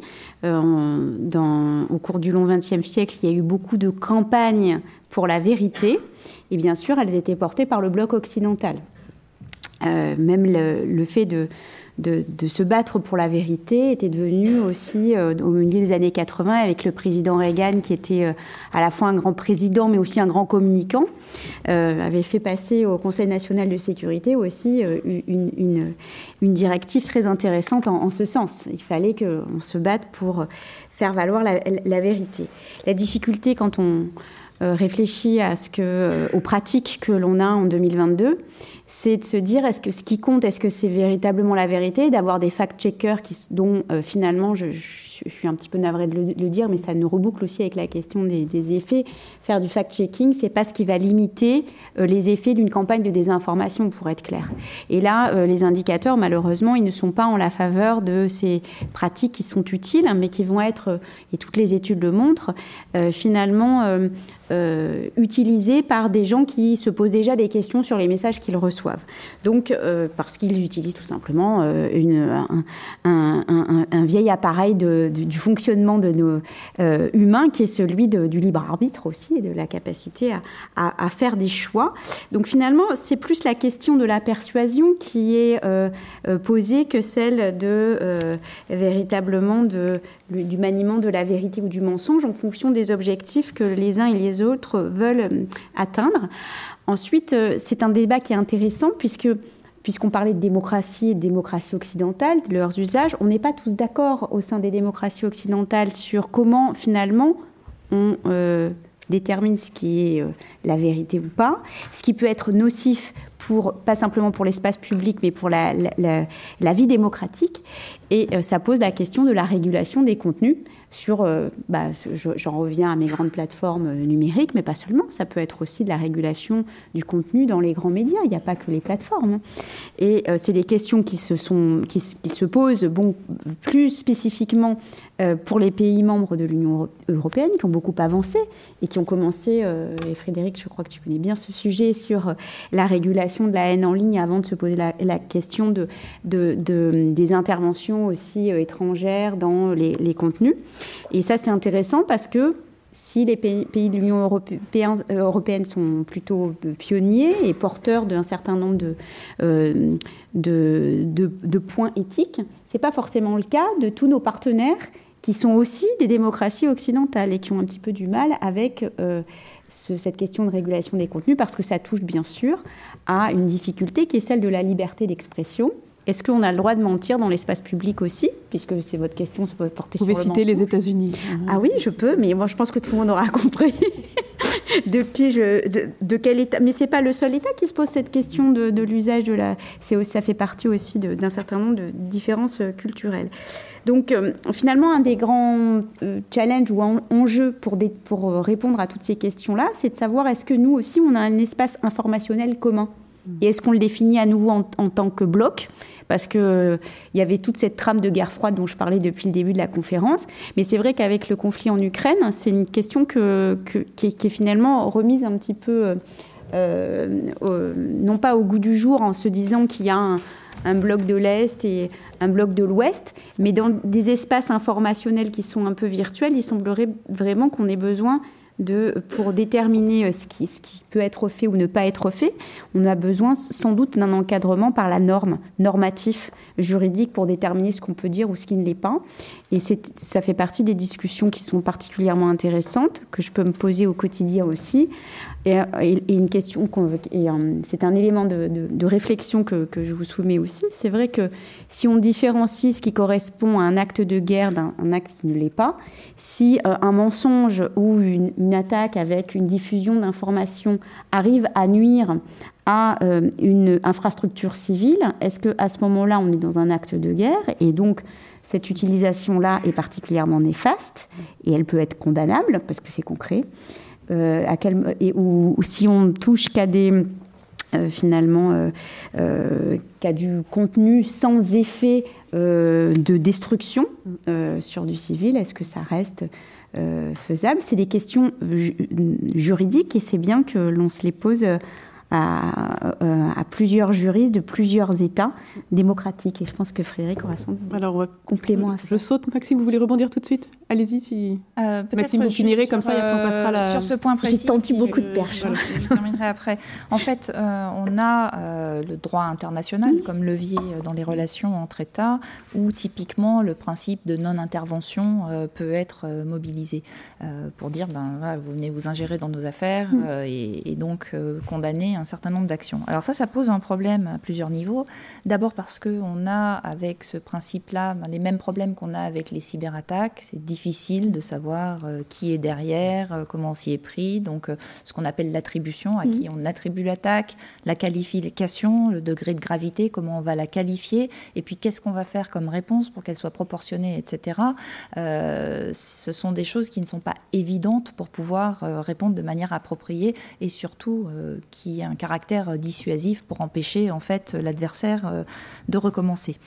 Et puis surtout, c'est un terrain extrêmement glissant parce que depuis le début des discussions sur la régulation euh, de l'espace numérique, on a des puissances comme la Russie, sorry, euh, et la Chine qui ne cherchent qu'une chose, c'est à amener les Occidentaux à traiter euh, du contrôle des contenus mmh. euh, et de, des contenus qui sont autorisés, qui sont interdits, que chacun soit souverain sur euh, ce qui circule dans son espace numérique. Donc si on met un doigt là-dedans, on sort du discours tenu par les Occidentaux de la libre circulation de l'information et, et, de, sans entrave de la liberté d'expression qui sont des valeurs intrinsèquement démocratiques. Et là encore, ben, on, on a cette vulnérabilité finalement qui est exploitée euh, euh, par, euh, par les adversaires, qui est de dire, bah, puisqu'on protège tellement la liberté d'expression, on on peut pas y toucher, et donc on se retrouve, on se retrouve assez, assez coincé. et c'est là que, que se posent finalement toutes, toutes les questions éthiques dans la manière dont on agit.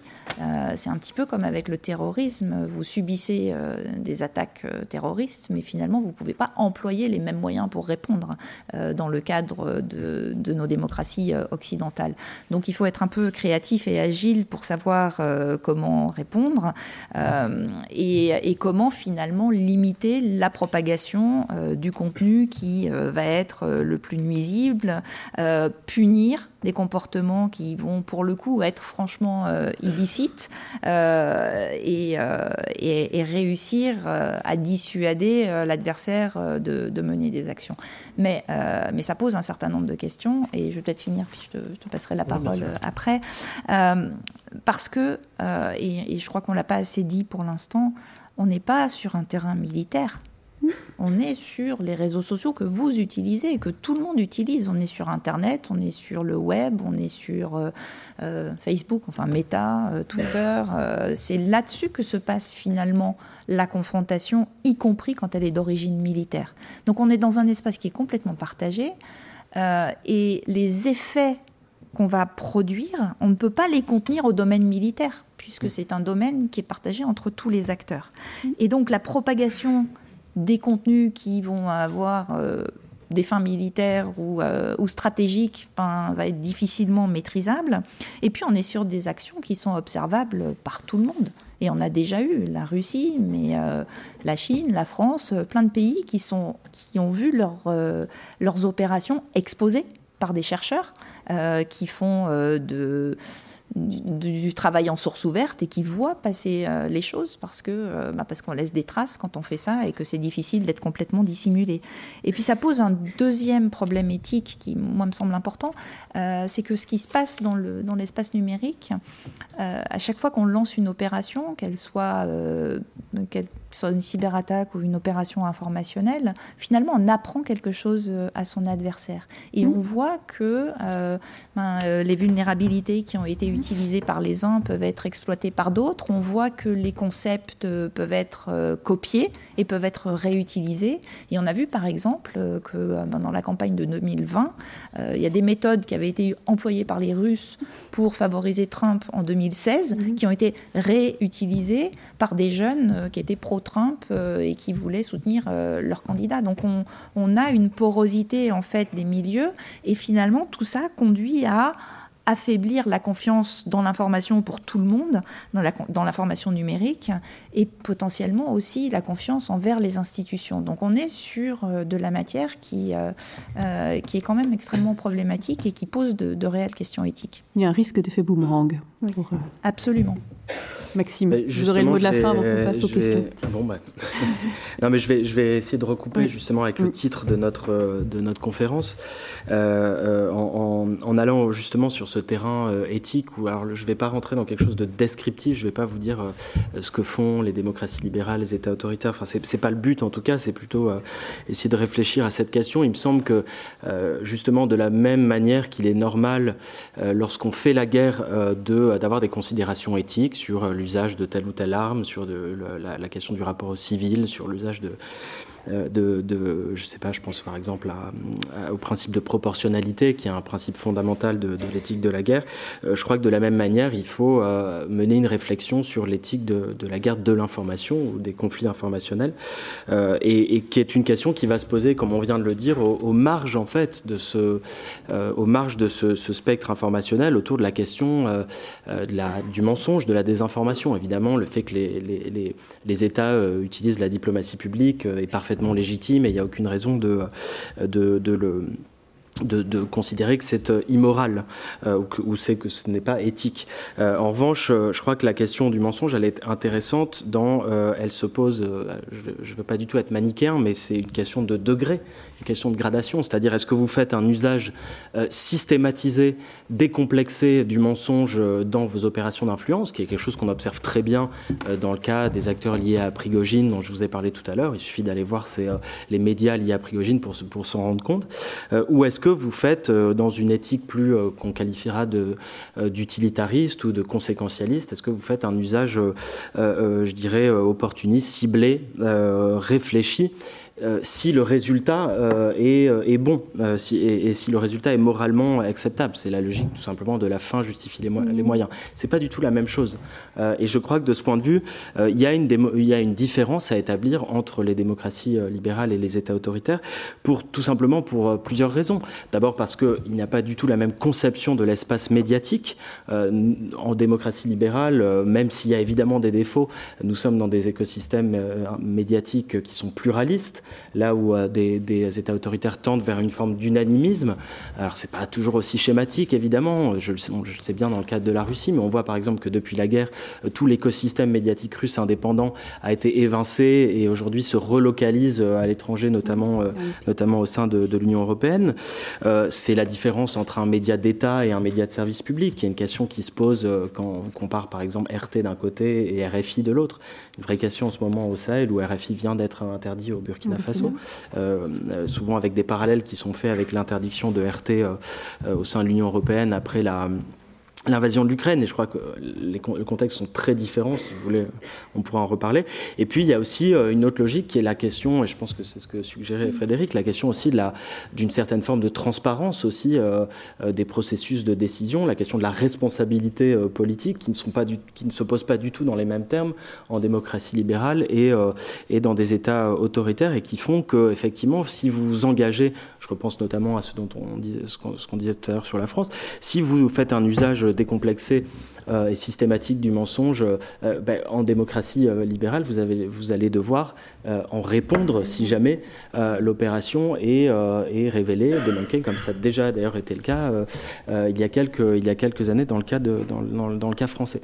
ce qui n'est pas le cas dans des États autoritaires. Prigogine n'a pas à répondre de, ses actions, et ni d'ailleurs un certain nombre d'acteurs plus, plus officiels. Donc je crois qu'il faut aussi, et je, m'arrête là, aussi considérer qu'il y a une il faut assumer cette asymétrie euh, de, moyens en matière de, guerre informationnelle. Euh, il est de fait beaucoup plus difficile et beaucoup plus sensible pour une démocratie libérale euh, de, mener ce type de, conflit informationnel pour les raisons qu'on vient d'évoquer. et donner spécifiquement l'exemple de l'Algérie, je pense que c'est bien qu'on le répète voilà, absolument. pour la salle. Hein. je pensais par exemple, pour en avoir discuté avec ce qu'on avait appelé la bleuite. Alors je ne suis, pas, suis pas du tout spécialiste encore une fois, mais qui est cette opération euh, d'intoxication menée par le, SDEC, donc par les, euh, les, services de renseignement français en Algérie, et qui consistait euh, à, en fait, à diffuser des fausses informations pour laisser penser que des membres du FLN collaboraient avec l'armée française. Et ce qui a eu pour conséquence des purges au sein de, de, de l'ALN qui ont été absolument massives, parce qu'il y a eu des milliers de, de personnes qui ont, qui ont été tuées dans, ces purges. Et en fait, la, voilà, l'opération a eu, a eu beaucoup plus d'effets qu'escompté, et je crois que ça a créé une forme de traumatisme, notamment sur, sur ces questions. Donc là, vous rentrez dans un, un, espace qui est très différent. Donc le, but n'est pas de dire que les démocraties ne, ne font pas ou n'ont jamais désinformé. On sait bien que c'est n'est pas le cas. la question, elle se pose justement sur cette, sur cette gradation et sur le fait qu'on peut tout à fait aussi être offensif sans avoir recourir à, sans, sans, recourir de manière systématique au, mensonge. Euh, parce que si vous le faites, euh, Frédéric vient d'évoquer un certain nombre de conséquences, mais c'est que j'ajouterais aussi que vous tombez dans une forme tout simplement de de, relativisme généralisé où vous êtes, incapable de déterminer euh, finalement euh, quelle est la différence euh, entre un espace médiatique pluraliste et, unanimiste, entre des pratiques autoritaires et, démocratiques en, matière, je pense à vous journalistes, en matière aussi d'éthique, de, déontologie journalistique. Les, termes ne se posent pas dans, les mêmes Enfin, la, question ne se pose pas dans les mêmes termes. Pardon. je, m'arrête là. Pour finir sur l'effet euh, boomerang, on voit qu'on peut en fait finalement se retrouver accusé de deux poids deux mesures. Euh, et c'est typiquement l'interdiction de RT et, euh, et Sputnik en Europe mm. a, nourri les narratifs anti-occidentaux dans le reste du monde. Et ça peut être réutilisé finalement contre nous. Donc la réponse, il faut qu'on fasse attention d'être toujours en accord avec nos valeurs démocratiques. Et puis il y a quand même une grande, grande différence qui est quand même soulignée. C'est quand, euh, sur cet art du mensonge, la ligne rouge pour les, les mm. grandes démocraties occidentales et les États-Unis en tête, c'est qu'on ne fait pas de propagande sur son territoire, on ne pratique pas l'art du mensonge pour, euh, sa propre population et on l'utilise à l'extérieur parce qu'on est dans un contexte. Euh, dans le micro. Ah pardon, on est, dans, on est dans un contexte de guerre qui le, qui le, qui le justifie. Mm, mm, et mm. c'est euh, des bases qui ne sont pas des règles informelles, mais qui sont constitutionnellement établies et qui ont nourri le débat public américain, par exemple. D'accord. Du coup, il nous reste un petit quart d'heure pour euh, échanger. Euh, est-ce que cette ligne de crête informationnelle, si on ne l'appelle pas guerre, euh, suscite des, réactions dans la salle? Voilà. J'insiste pour que les questions soient bien courtes, ciselées, pour qu'on ait le temps d'en prendre quand même au moins 3-4. Voilà. Je crois que c'est. Oui, j'ai vu là. Moi, je suis étonnée parce que toute la journée euh, sur LCI, on parle de la guerre en Russie toute la journée. C'est intéressant, mais en même temps, je suis estomaquée parce qu'on dirait qu'ils parlent euh, à Poutine et qu'ils disent à Poutine comment il doit faire euh, pour, pour attaquer ou ne pas attaquer. Je, suis étonnée, quoi. On se croirait dans un, dans un centre de. Et du coup, quelle, est votre... Ben, quelle est votre question Qu'est-ce que vous pensez de cette chaîne? Ah. Et juste présentez-vous qu'on sache un petit peu de d'où vous parlez. Je suis, euh, j'étais journaliste. Mhm. Je suis retraitée et j'ai fait de la géographie. Je suis passionnée par la, le patrimoine et la transmission de la mémoire. Donc, euh, mhm. les guerres, euh, c'est, ça fait peur parce que quand on sait ce que c'est, quoi. Quand on sait ce que ça a été pour nos ancêtres. Donc, qu'est-ce qu'une chaîne comme d'information continue, type LCI LCI, oui. D'accord. Est-ce que pour vous, ça, ça, fait partie de la guerre informationnelle, c'est ça? Ah ben oui, je crois, non C'est une chaîne de télévision, il me semble. Je sais pas, ou alors j'ai pas compris le sujet, je sais pas. Oui, oui, non, tout à fait. On va peut-être prendre encore une deuxième question ou, trois et on fera un package, une réponse euh, commune. Il y avait deux questions là-bas. Ouais, j'ai vu qu'il y avait deux mains tout là-haut. Un devant et là, là. Ça nous fera. Ah, juste après. Euh, on m'entend Oui. Euh, moi, j'avais une question qui regrouperait euh, plutôt les trois concepts. Ça serait est-ce que vous ne pensez pas qu'il y aurait aussi un problème de moyens entre les États puisque on joue tous pas du tout avec les mêmes capacités, dans le sens où nous, justement, on est censé être un pays demi-démocratique et on est en concurrence avec des pays qui sont moins démocratiques. Et typiquement, est-ce qu'on ne devrait pas plus faire euh, régir tout ça avec euh, une loi internationale. Quand je parle de concurrence, ça serait typiquement avec la Chine qui a le pouvoir de créer des applications qui ont une influence très très grave sur euh, nos concitoyens tels que TikTok, qui fait que nous, on n'a aucune possibilité de régir ça et on le laisse s'épanouir dans le processus public alors que c'est un acteur qui nous soutient énormément d'informations et qui influence tous nos jeunes sans contrôle. Est-ce que vous pouvez juste aussi vous présenter Comme ça, on sait d'où vous parlez. Ah, euh, je m'appelle euh, Azael, je suis consultant en cybersécurité euh, chez Engie. D'accord, merci. on prend encore les deux questions en haut, puis après on... Par... Non, là-bas, là-bas, là-bas à droite, depuis le début. Depuis le début. oui. Tu veux prendre des Bonsoir. N'oubliez pas de vous présenter. Ouais, merci avocate pour cet échange déjà. Euh, je m'appelle Camille, j'ai un petit passé en tant que journaliste et un petit passé au ministère des Affaires étrangères. Je voulais revenir avec vous sur euh, la question de la réponse de la France sur ce grand débat et sur ce grand sujet qu'est l'influence. Et, vous êtes où aujourd'hui? Vous euh, En recherche d'emploi. En recherche d'emploi. on a créé la création de Viginum l'an passé, la création de la sous-direction de la veille et de la stratégie au sein de la DCP au ministère des Affaires étrangères très récemment. On a bien sûr le ministère des Armées. Est-ce qu'on n'est pas, euh, non pas en train de surinvestir ce domaine, mais de l'investir de façon maladroite, avec des frontières qui sont trop heureuses entre ces divers services, alors même, euh, et même se diriger vers peut-être une compétition entre services, alors même que c'est un domaine qui nécessite sûrement une meilleure collaboration entre les divers ministères, notamment MEAE e et MINARM. Et on finira avec la personne juste derrière vous, puis après on laissera répondre les chercheurs. Bonsoir. Euh, alors moi, je suis étudiante euh, sur la période coloniale euh, au, enfin, au Maghreb, donc rien à voir. La question. À quelle université? À l'université de Montréal. D'accord.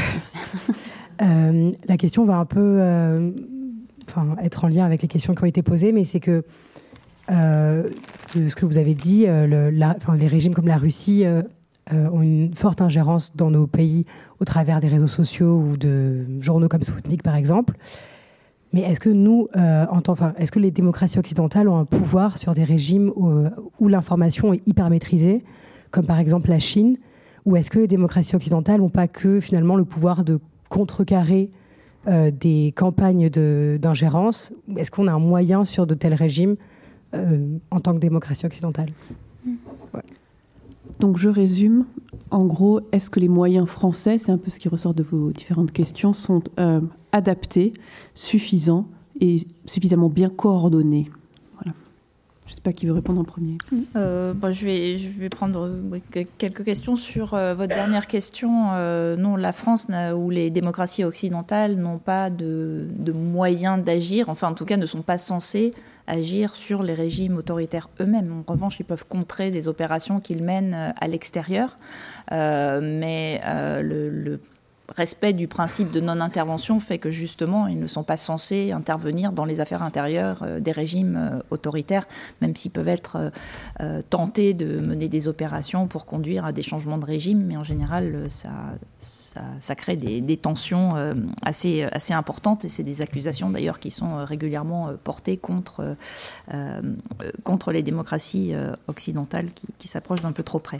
Sur la question de Viginum, MAE, etc., on investit clairement dans ce domaine. Euh, les frontières poreuses, c'est essentiel. En fait, si on n'a pas une coordination interministérielle euh, dans ce champ-là, à mon avis, on ne peut arriver à rien. Maintenant, on est sur des institutions qui sont en construction. Viginum, ça doit avoir cinq mois. la, cellule du ministère des Affaires étrangères, elle est en train de se monter.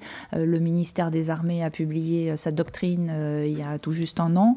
il va falloir un petit peu de temps pour que les choses se mettent en place et donc l'avenir nous dira si tout le monde coopère euh, en, très bonne intelligence ou si au contraire c'est la guerre des services. C'est un petit peu tôt pour, euh, pour le dire. Euh, et puis sur le, les moyens et, sur une, loi internationale. Donc j'ai expliqué tout à l'heure pourquoi on essayait d'éviter de faire une loi internationale sur ce sujet. En revanche, on a la loi sur les services numériques de l'Union européenne qui permet déjà, qui crée une obligation pour les grandes plateformes de faire de la modération des contenus et de limiter justement euh, les effets euh, toxiques euh, de la propagation de certains contenus qui obligent les plateformes à ouvrir leurs données aux chercheurs. Donc, et puis avec un contrôle qui sera effectué par les régulateurs euh, européens. Donc, euh, donc ça, ce sera important. Et enfin, sur, euh, sur LCI, et, je crois qu'on ne peut pas tellement dire que ça fait partie de la guerre informationnelle. On est sur une chaîne privée, d'un groupe privé qui ne prend pas ses consignes de l'État. Euh, donc que ça participe de l'influence française, c'est une chose, mais on ne peut pas dire que la chaîne fait partie de la guerre informationnelle. En revanche, ce qui est intéressant dans, dans ce que vous soulignez, c'est le fait que finalement, ils commentent la guerre en direct, ils expliquent à Poutine ce qu'il devrait faire. Donc ils donnent beaucoup, beaucoup d'informations. Et c'est ça qui est assez fascinant dans cette guerre, c'est que parce que tout ce qu'on fait laisse des traces numériques et parce que les gens postent des tas de choses sur les réseaux sociaux, finalement, on a un niveau d'information, même quand on est un simple citoyen, euh, sur ce qui se passe euh, partout, tout le temps, qui est euh, absolument hallucinant. Et ça, ça change les conditions d'exercice de la guerre. Tout à fait. Et qui d'ailleurs, pardon, je, je vous laisse enchaîner. Non, qui d'ailleurs est un, une pratique même très, euh, euh, très euh, ancienne dans la, à, partir du moment où, le, où, des chaînes d'information continue ont, ont, surgi dans l'espace médiatique et le, mm. ce qu'on a appelé, ce qu'on appelle en sociologie des médias le CNN effect, qui renvoie à CNN, c'est ce que tu voulais ah, dire. Voilà, tout le monde le fait. Non, non, mais tout à fait. Mais qui, qui renvoie justement au rôle que jouent les, les chaînes d'information en continu sur la, la conduite, les, les, effets qu'ils peuvent avoir sur la conduite des guerres, c'est-à-dire les réajustements qui peuvent être menés euh, par, euh, par les armées en l'occurrence ou par un corps mm. diplomatique en fonction de, de, la, de cette couverture-là. Euh, après, moi, c'est vrai que je ne regardant pas LCI, j'aurais du mal à, vous répondre assez concrètement, mais je crois qu'il y a effectivement aussi quelque chose d'intéressant sur le rôle des chaînes, des chaînes d'information en continu, qui sont souvent aussi des chaînes d'opinion en continu, puisque c'est-à-dire qu'ils vont aussi énormément produire des, des, des, contenus qui relèvent davantage de l'opinion, ou en tout cas avec des débats organisés, qui ont aussi une, une, je dirais, une certaine euh, façon. Mais bon, je pense que c'est un autre débat, effectivement. Mais, mais... oui, oui, tout à fait. Euh, mais la France ne fait pas de guerre informationnelle à la France. Donc là, c'est, ça peut façonner les opinions publiques françaises, mais ce n'est pas une opération française pour façonner l'opinion publique française. Et donc là, je voudrais du coup faire un bond sur justement l'influence. Euh, euh, des démocraties dans des régimes autoritaires. C'est une mm. question extrêmement euh, complexe aussi parce que euh, dans le cas par exemple de la Russie, il y a tout un discours sur le fait que les, euh, les, pays occidentaux et en particulier les États-Unis euh, ont, mené des campagnes d'influence. Et, là, le fait est que vous avez eu des fondations américaines très présentes en Ukraine en 2004. il y a eu des documentaires, je pense au documentaire de Manon Loiseau, qui est une très grande journaliste qui a travaillé sur ça, qui, qui, le montre assez bien. Donc, si vous voulez, c'est effectivement un sujet complexe. par exemple, vous avez des, des appareils d'audiovisuel extérieur public qui font aussi de la diplomatie publique sans aucune sans rien de négatif derrière cette notion, mais qui vont par exemple euh, parler de tout simplement ce qui se passe en France vis-à-vis des audiences extérieures qui sont actifs, euh, qui ont été actifs dans des pays euh, autoritaires. je pense par exemple, pour le, le, cas qui me concerne, à la branche russophone de RFI, qui d'ailleurs a été interdite de la même manière que la, la, branche russophone de la BBC ou la Deutsche Welle ont été interdites en Russie après la suspension de RT Sputnik et dans le cadre de cette conflictualité informationnelle qui a aussi un effet très fort sur l'espace médiatique. Euh, Typiquement, euh, euh, ces acteurs ont, un rôle. Alors, est-ce que c'est de l'influence? C'est très compliqué. Je pense qu'ils n'aimeraient pas qu'on utilise cette notion pour parler de leur, métier. Ils, ont, ils auraient raison. Mais en tout cas, ils, participent à, euh, la, propagation d'une certaine voilà de, de, contenu, par exemple sur la France ou sur un certain nombre de valeurs. Et je crois qu'ils sont assumés de que représenterait la, la, France, qui qui ne qui, qui seraient des contenus qui ne seraient pas produits si, si ces acteurs-là n'étaient pas actifs dans ces dans ces pays. Donc euh, euh, après, c'est encore une fois, on retombe dans le débat sur quels moyens, quel, quel type d'acteurs. Et puis c'est surtout, comme le disait Frédéric, qu'on est quand même face à des régimes qui ont euh, des espaces informationnels beaucoup plus contrôlés, beaucoup moins, beaucoup plus euh, beaucoup plus imperméable euh, au contenu informationnel extérieur. Et c'est toute la question de, de, la souveraineté informationnelle aussi mm. qui est, très, euh, qui est très, très, développée en Russie et qui d'ailleurs rejoint ce que, ce que disait, je crois que c'était vous, sur TikTok et sur les moyens moyen asymétrique, c'est qu'effectivement, cette souveraineté informationnelle, des pays comme la Russie et la Chine ont bien compris qu'elle passait aussi par le développement de leur propre plateforme numérique, mais je pense que Frédéric pourra en parler beaucoup mieux que moi, et, qui, et qui permettent à ces acteurs d'être souverains jusqu'à un certain point, en tout cas, dans ces espaces, parce qu'ils ont leurs propres outils, ce qui n'est effectivement pas le cas de la France, qui n'a pas, de Facebook français ou de, Google français, et, ce qui est un, autre enjeu extrêmement important de dépendance vis-à-vis -vis, des GAFA, et ça c'est Maud qui, qui, vous répondra beaucoup mieux. D'ailleurs, Trump avait essayé d'interdire TikTok. Ça... Ouais. Mais c'est pour reboucler, parce que moi j'ai des petites marottes historiques, il fallait que je fasse le lien avec ce qu'on a vu au, préalable et votre question sur euh, comment euh, finalement euh, les valeurs occidentales aussi ou les modèles de démocratie pluraliste peuvent essaimer dans des États qui n'y sont pas, qui, sont, qui vivent en Internet fermé. Euh, moi, je suis pas une grande spécialiste de l'Internet, mais ce que je comprends, c'est qu'on est passé du mur euh, de Berlin au mur de l'information et que ça, c'est quand même la grande préoccupation au mur de l'information au pluriel ou au mur de l'Internet. Et ils sont nombreux, ils sont pas qu'en Russie, c'est aussi en Corée du Nord, c'est aussi en Iran, c'est aussi dans des régimes ce sont des régimes autoritaires et c'est ce qui nous distingue. C'est tout est poreux et perméable. Ben non, tout ne l'est pas complètement. Et c'est bien la difficulté, c'est bien ce qui nous distingue.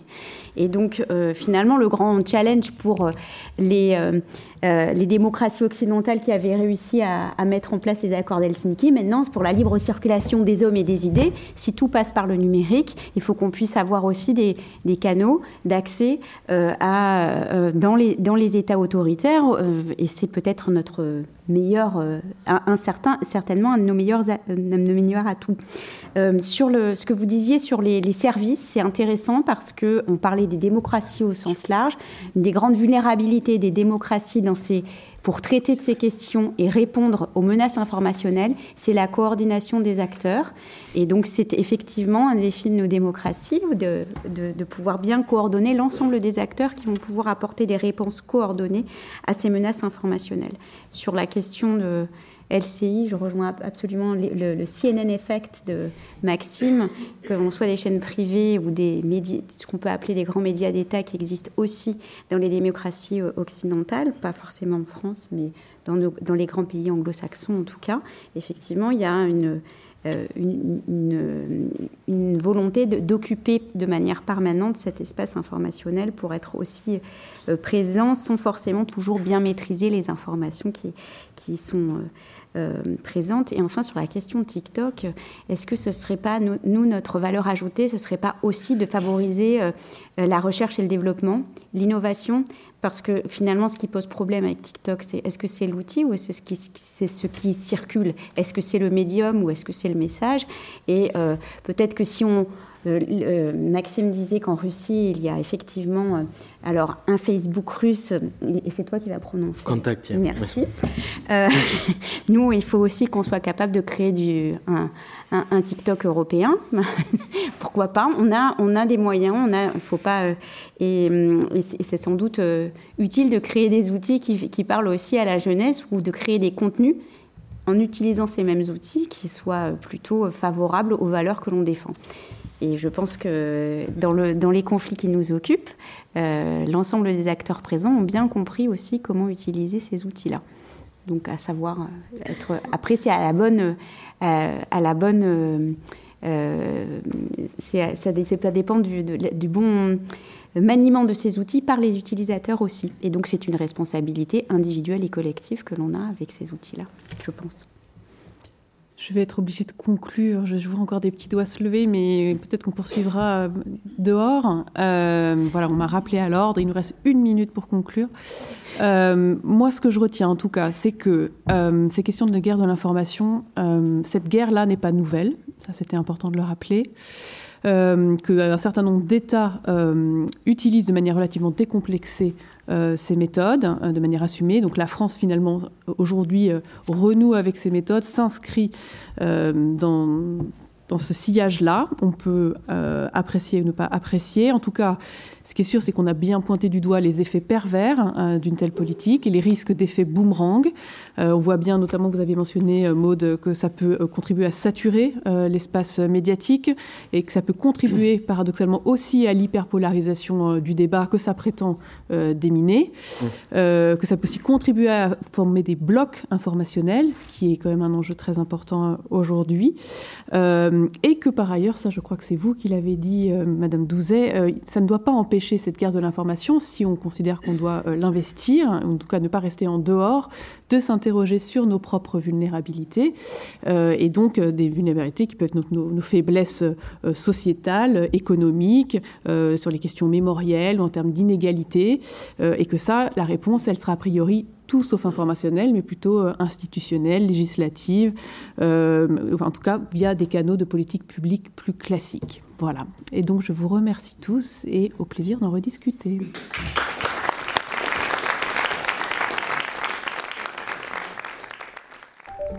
Vous venez d'écouter un podcast de la Bibliothèque nationale de France. Retrouvez les conférences, rencontres et créations de la BNF sur toutes les plateformes de podcast ainsi que sur le site bnf.fr.